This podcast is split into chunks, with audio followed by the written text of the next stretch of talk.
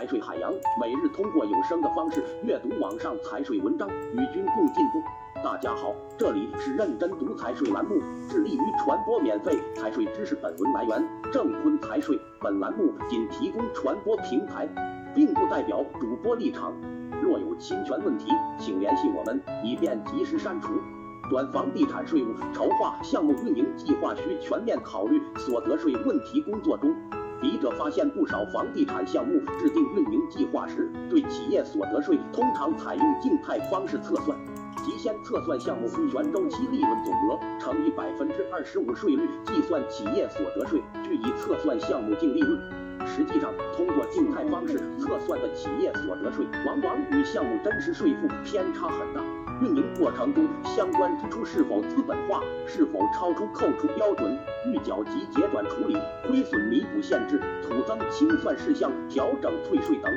一系列问题均会影响所得税税负及其资金安排，均应在制定运营计划时充分考虑。下面笔者介绍一个简单案例：一、案例基本情况：一、项目规划情况。某项目一期为住宅及地下车位，二期为公寓及地下车位，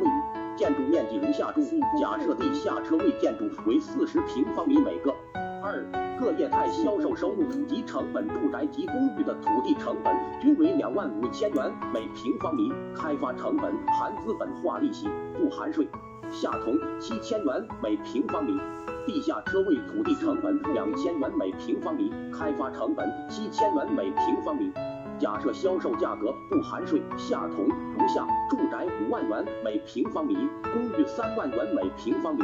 地下车位四十万元每个。具体如下表所示。注一为简化计算，假设上述销售收入不含增值税，开发成本不含增值税。二假设不考虑增值税销售额抵扣土地成本事项。三假设期间费用为销售收入的百分之四。四本文主要分析企业所得税简化土地增值税计算，假设税金及附加为销售收入的百分之六。三项目运营计划由于住宅去货快，售价高，公司计划先开发销售住宅及其车位一期，待资金回笼后再投入公寓及其车位二期开发运营。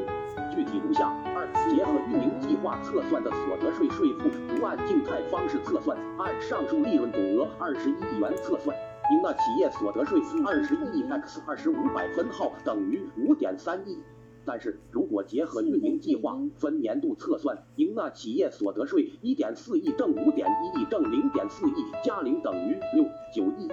企业所得税负担比原静态方式测算增加一点六亿元。具体如下表所示。注一，假设所有业态在预售阶段全部售罄。二，假设预计毛利率为百分之十五。三为便于理解，上述假设不考虑土增税先预缴后清算对企业所得税的影响，不考虑土增清算事项的企业所得税退税等问题。假设土增税预缴税款等于清算税款。四为便于计算及理解，假设承建税及附加期间费用仅发生在产生销售收入预售年度，实际上是假设上述扣除项提前扣除。如上述扣除项部分分摊到结转年度扣除，将进一步扩大2022年亏损，增加所得税损失。三、所得税损失形成原因及对策，从上表可见，造成上述税收损失原因有两方面：一是运营计划将公寓及其车位安排在最后销售，其销售收入三十五亿对应三十六点五亿的土地及开发成本，形成了一点五亿元亏损。